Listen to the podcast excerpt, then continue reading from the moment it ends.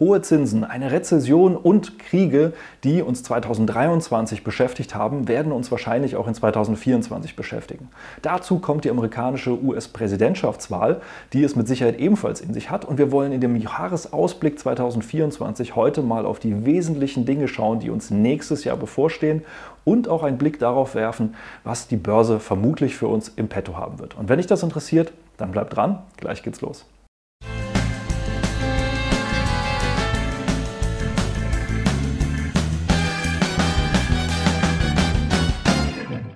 Hallo und herzlich willkommen auf meinem Kanal. Mein Name ist Maximilian Gamperling und wir sprechen heute mal über das Jahr 2024.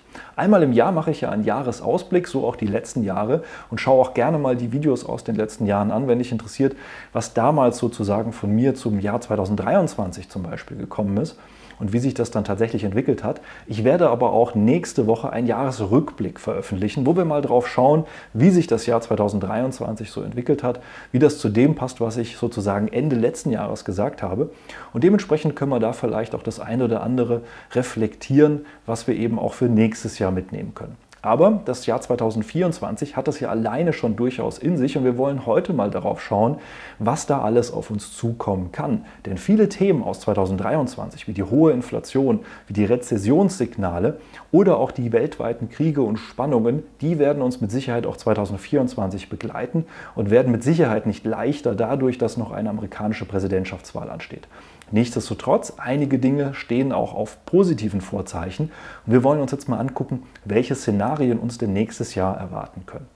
Bevor wir aber in 2024 einsteigen, wollen wir erstmal einen kurzen Rückblick machen, denn wir hatten ja hier zum Jahreswechsel 2023 und man kann eigentlich schon fast sagen, zum Jahresende 2022 positive Signale und bislang ist ja auch das Jahr 2023 sehr positiv gelaufen ähnlich zu dem, was eigentlich uns auch viele Signale Ende 2022, dem Jahresausblick, den ich für 2023 abgegeben habe, durchaus schon erwartbar war. Deswegen macht es durchaus auch Sinn, solche Prognosen sich durchaus mal zu widmen. Nicht, weil sie auf jeden Fall eintreten, sondern weil es eigentlich auch viel mehr Szenarien sind als Prognosen. Schau, es ist ja häufig so, dass du solche Kursziele von Analysten siehst und auf die werden wir ja auch gleich eingehen. Von denen würde ich dir aber wirklich abraten, äh, dich da allzu sehr drauf zu versteifen, sondern es macht viel mehr Sinn, sich verschiedene Szenarien äh, mal auszumalen, beziehungsweise auch einfach zu schauen, was ist denn das wahrscheinlichste Szenario für das nächste Jahr, um sich sowohl mental vorzubereiten auf das, was einen erwarten kann, aber auf der anderen Seite sich auch dann nicht zu sehr überraschen zu lassen von dem, was das Jahr über so passiert. Und wenn wir mal so diese typischen Marktzyklen betrachten, die es an den Märkten gibt, dann war auch der Ablauf für 2023 alles andere als überraschend. Denn wir kamen ja hier mit 2022 wirklich hier einen starken Abverkauf, was sich ja dann teilweise auch in einigen bei Kapitulation gezeigt hat. Das ist dann mit so der Tiefpunkt, danach setzt nur noch die Wut ein. Und wenn du mal so ein bisschen, vielleicht als jetzt Börseninteressierter, der du bist, weil ansonsten schaust du das Video mit Sicherheit nicht an oder hörst auch nicht den Podcast, dann ist es im Prinzip so, dass du vielleicht um dich herum festgestellt hast, dass sich viele von der Börse abgewendet haben. Und das ist so ein typisches Zeichen, dass eben gerade hier noch so, wenn dieser Nervenkitzel so Ende 2021 eintritt und diese Euphorie kommt und dann kommt eben dieser starke Abverkauf, dass dann hier am Ende ganz häufig die Kapitulation einsetzt und sich viele von der Börse verabschieden. Wenn du das nicht tust, herzlichen Glückwunsch, dann hast du schon mit das Schlimmste sozusagen überstanden, was es an der Börse geben kann, nämlich einen Bärenmarkt.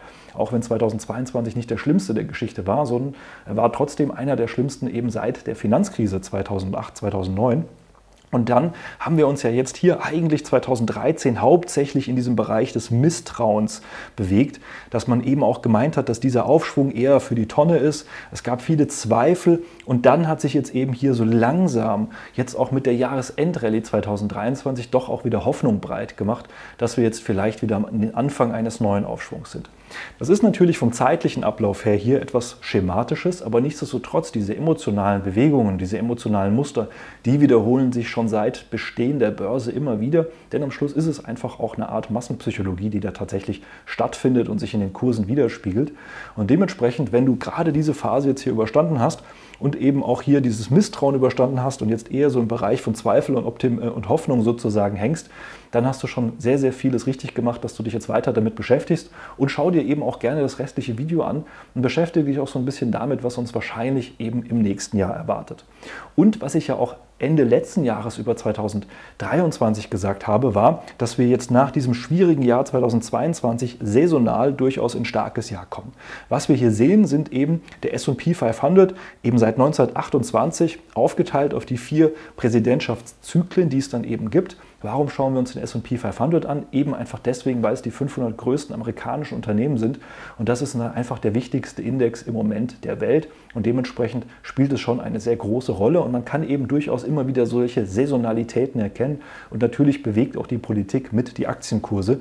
Und man konnte durchaus erwarten, dass 2022 nicht das einfachste Jahr war. Man konnte aber auch anhand der Saisonalität hier im dunkelblauen Chart erkennen, dass 2023 durchaus ein sehr gutes und sehr starkes Jahr war.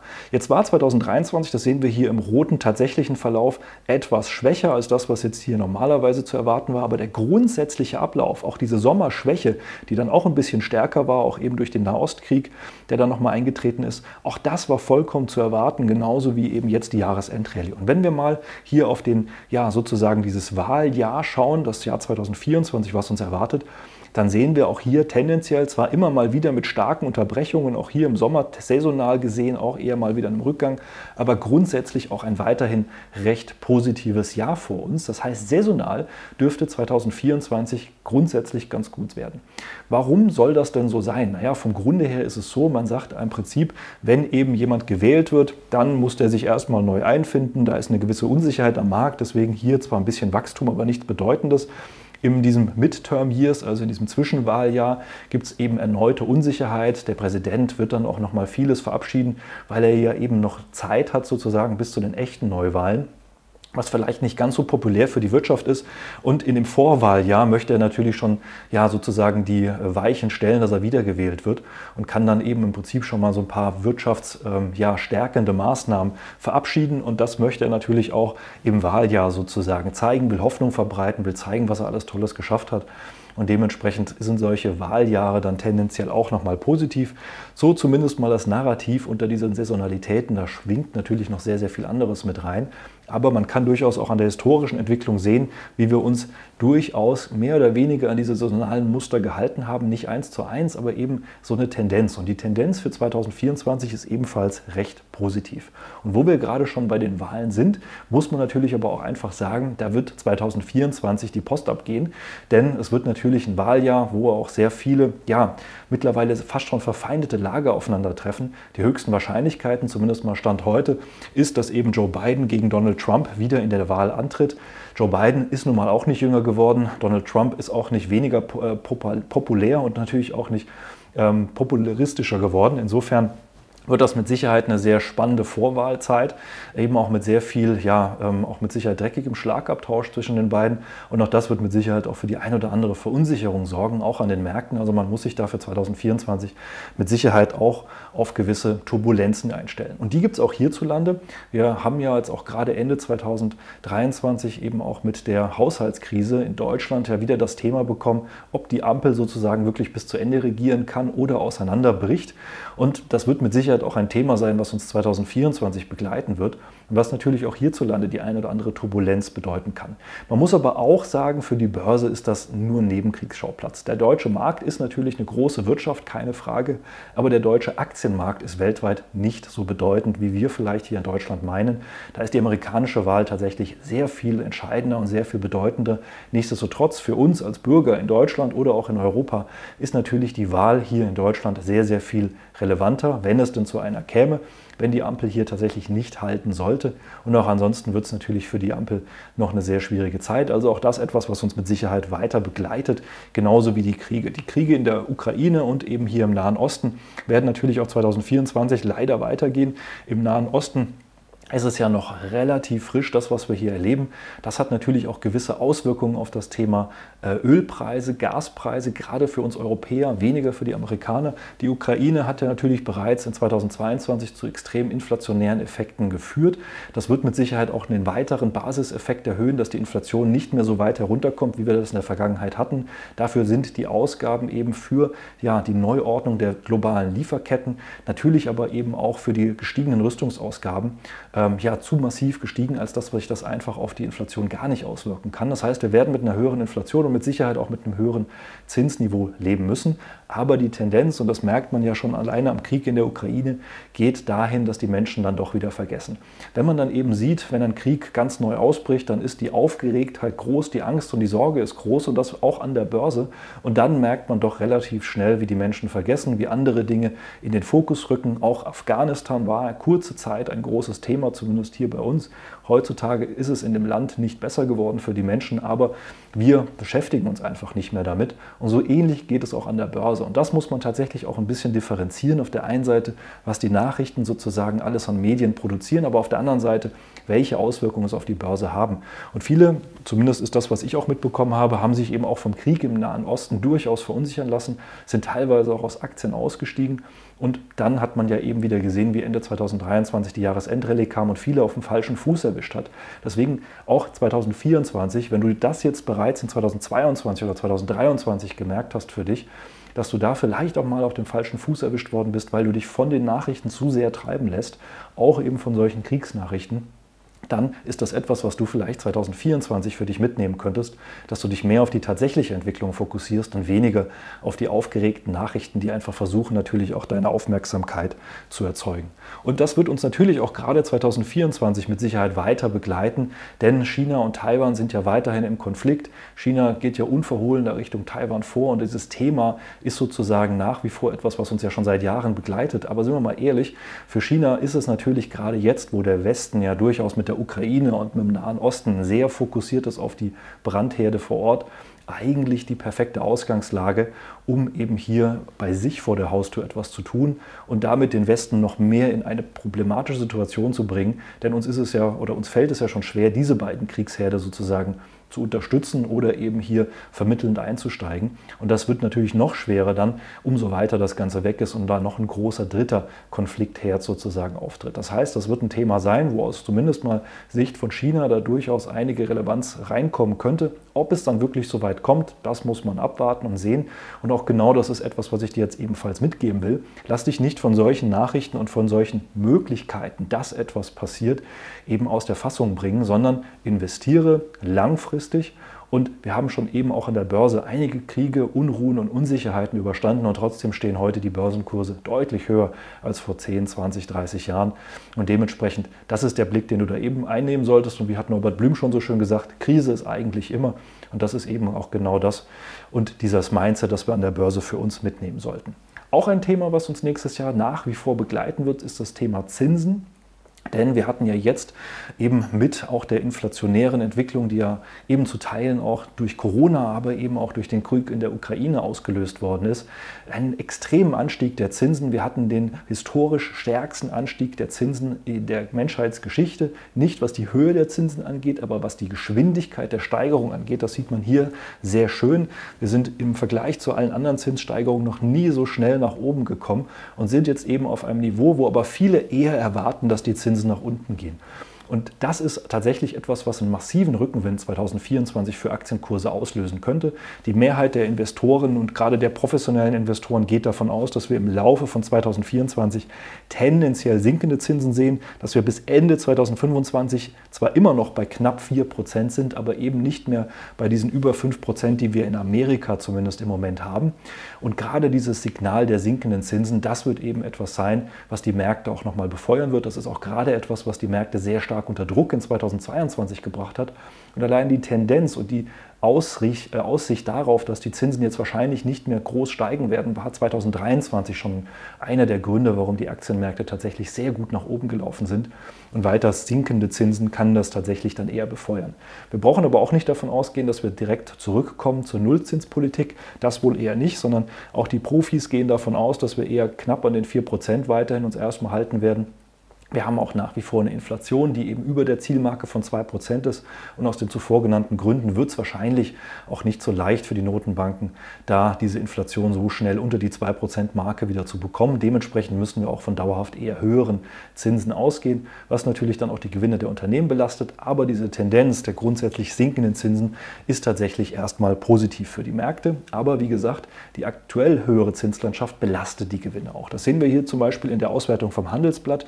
Da darüber, welche Unternehmensanleihen jetzt bald auslaufen. Und da ist es tatsächlich so, dass rund 215 Milliarden der Anleihen, äh, die bis 2026 fällig werden, jetzt hier auch gerade so in 2024, 2025, 2026 fällig werden und damit eben entsprechend ja auch zu höheren Zinsen dann refinanziert werden müssen, als das in der Vergangenheit der Fall war. Tatsächlich ist es bei den amerikanischen Konzernen ein bisschen anders. Ich habe da leider keine Statistik gefunden, aber durchaus zum, also Statistiken habe ich gefunden, aber leider keine schöne Grafik. Bei den Amerikanern ist es tatsächlich so, dass äh, viele Unternehmen sich da noch zu günstigen Zinsen äh, tatsächlich lange Zeit finanziert haben, zumindest die großen Konzerne, die kleineren Unternehmen in Amerika Amerika wenig, tatsächlich weniger. Gerade viele amerikanische Tech-Konzerne sind ja ohnehin eher Cash-Cows und könnten eher eine Bank sein. Insofern ist es tatsächlich so, dass das auch ein Thema wird, gerade wahrscheinlich für deutsche Konzerne und europäische Konzerne, die jetzt hier ein bisschen schwieriger wird. Nichtsdestotrotz, man muss sagen, hier mal wieder eine Statistik aus Amerika. Das ist die Gewinnentwicklung der Unternehmen in Amerika im SP 500 seit der Finanzkrise. Und was man sieht bis auf die Corona-Krise, dass der Gewinn je Aktie hier tendenziell langfristig steigt und das trotz der inflationären Phase und trotz all der Sorgen, die es gegeben hat. Wir sehen auch hier diesen Einbruch 2022 durch die steigenden Zinsen, durch die Inflation und natürlich auch das geringere Verbrauchervertrauen und Verhalten. Aber wir sehen eben, wie die Unternehmen sich dann eben angepasst haben. Und das ist eben genau der Vorteil, wenn man eben in Produktivkapital investiert, also eben in Unternehmen, die sich mit diesen Situationen beschäftigen, die mit diesen Situationen wachsen, die eben auch ihre Preise anheben und damit ja die Inflation im Endeffekt auch auslösen und die dann eben auch sich auf solche neuen Zinssituationen anpassen können. Und dementsprechend auch diesen langfristigen Blick sollte man bei all diesen Themen nicht verlieren, dass die Unternehmen es tatsächlich langfristig schaffen, ihre Gewinne tendenziell eher zu steigern und damit natürlich auch das Produktivkapital für uns Aktionäre. Wenn wir jetzt aber mal den Blick in 2024 wieder etwas mehr wenden und auch einfach da mal ein bisschen schauen, was erwarten denn solche Profi-Anlagehäuser, wie zum Beispiel hier die Bank of America, die Deutsche Bank, Societe Generale, Goldman Sachs, Wells Fargo, Morgan Stanley und JP Morgan, dann sehen wir hier für 2024 eben, was die Erwartungen so sind der Profi-Bankhäuser. Und dann sehen wir, die allermeisten liegen hier tatsächlich über 4.500 Punkten im S&P 500. Die Spitze bildet die Deutsche Bank und BMO Capital Markets, die sogar über 5.000 Punkte gehen. Und auch die Bank of America sieht den S&P 500 Ende 2024 über 5.000 Punkten. Wenn wir dann hier mal zurückgucken, dann sehen wir den JP Morgan und Morgan Stanley. Die war, erwarten eher fallende Kurse, aber die allermeisten Analysten erwarten tatsächlich eher, dass der S&P 500 2023 höher steht. Aber das sollte man tatsächlich in die Tonne kloppen. Die Analysten liegen komplett daneben mit ihren Analystenmeinungen. Ist das eigentlich meistens der Fall? Wenn man in Aktienanalysen schaut, dem, da habe ich das ja auch schon mal öfter beleuchtet, wie da die Analysten tatsächlich komplett daneben lagen bei ihren Erwartungen und ja teilweise einfach auch vom Marktgeschehen ja, bewegt werden. Und wenn man mal zurückguckt, was die Analysten für 2023 erwartet haben, dann war die Meinung der Analysten tatsächlich, dass 2023 äh, das erste Mal in der Geschichte hier dieser Darstellung äh, sogar mit einem Rückgang im S&P 500 gerechnet worden ist. Sonst wurde immer mit steigenden Kursen gerechnet. Auch 2022 wurde mit steigenden Kursen gerechnet. Da kam es ja genau umgekehrt. 2023 hat man sich dann eines Besseren besonnen, ging von fallenden Kursen aus und tatsächlich ist der S&P 500 sehr sehr ordentlich gestiegen in 2023. Also diese Analystenprognosen, wenn ihr die irgendwo lest und seht, vergesst die, ignoriert das. Die haben auch nicht die Weisheit mit Löffeln gefressen, genauso wenig wie ihr und ich. Das Einzige, was man sinnvoll machen kann, ist keine Kursprognosen herauszugeben, sondern sich wirklich einfach darauf vorzubereiten, was ist das wahrscheinlichere Szenario, was wird wahrscheinlich überwiegen. Und dazu sage ich dann am Schluss auch noch etwas für 2024 aus meiner Sicht. Aber diese genauen Kursprognosen von 5000 Punkten bis Ende 2024, das ist tatsächlich so ein bisschen Bauernfängerei. Da versucht man eben mit einer absoluten Zuversicht, aber bei kompletter Ahnungslosigkeit irgendwie etwas zu verursachen, was eben auch Aufmerksamkeit erzeugt und Marketing erzeugt für dann eben die Bank und das Bankhaus. Aber in der Realität, wenn man mal ein bisschen Backtest macht, dann sieht man, liegen die immer komplett daneben. Und es ist eigentlich eher wie ein Affe, der einen Dartpfeil auf eine Dartscheibe trifft. Der trifft halt auch mal irgendwann eher zufällig. Also das hat dann tatsächlich damit recht wenig zu tun. Und wenn man eben hier mal so ein bisschen äh, schaut, was wurde denn hier für 2023 vorhergesagt, äh, da war es so, dass hier Morgan Stanley äh, und die Bank of America 20% Kursrutsch für 2023 vorhergesagt haben. Und auch hier sieht man das sehr schön. Ähm, man geht hier eben davon aus, dass eben der Markt fällt. 2023 war dann tatsächlich ein sehr positives Jahr. Also auch hier zurückkommt auf das, was ich vorhin angesprochen habe, so sehr von den Nachrichten prägen lassen, nicht so sehr davon aus der Unruhe oder aus der Ruhe bringen lassen, sondern eher das langfristige im Blick behalten, das langfristige Investieren in qualitativ hochwertige, produktive Unternehmen.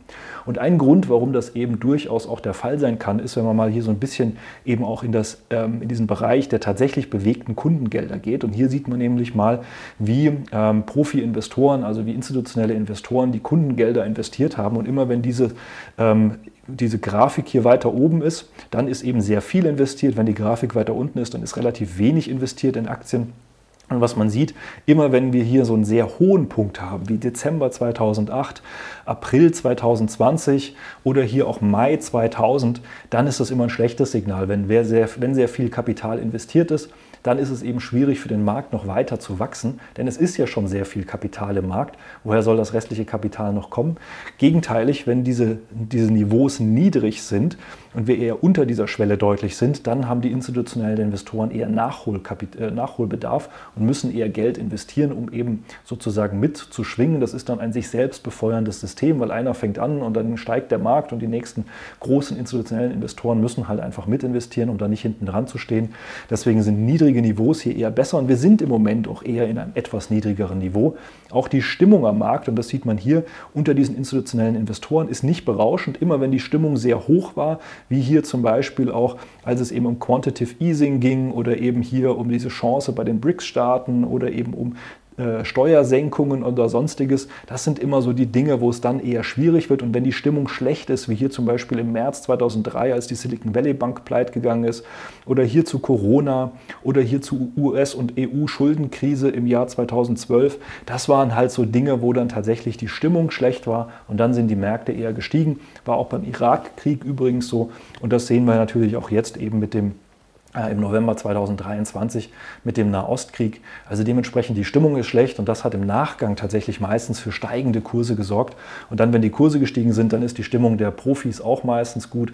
Und da muss man eben so ein bisschen aufpassen. Auch das sind nur Menschen und die lassen sich auch eben vom Markt bewegen. Im Moment haben wir aber auf Basis Ende 2023 eher ein Niveau, was auch für steigende Kurse spricht, weil einfach das Sentiment bzw. einfach die Stimmung noch nicht so berauschend ist wie zum Beispiel Ende 2021 ähm, oder dann eben auch zu anderen wirklich gehypten Phasen, sondern im Moment ist es eigentlich, so wie ich das auch eingangs erwähnt habe, eher noch so ein bisschen Misstrauen dabei und das ist eigentlich eher der Nährboden für tatsächlich steigende Kurse. Aber gab es da nicht noch dieses Thema Rezession, was 2023 auch immer vorhergesagt worden ist, aber tatsächlich nie eingetreten ist? Auch ein, dieses Thema eins der Schlagzeilen was ja tatsächlich 2023, äh, äh, zu Beginn 2023 viele Leute vom Investieren abgehalten hat und ja dann ja tatsächlich leider zurückgelassen hat. Leute, die bei mir im Teilnehmer, die bei mir im Coaching waren, wir haben da tatsächlich schon seit Ende 2022 darüber gesprochen, dass 2023 ein sehr gutes Jahr werden wird und äh, dass wenige Zeichen im Moment auf eine Rezession sind, auch wenn die Nachrichtenlage eine andere ist.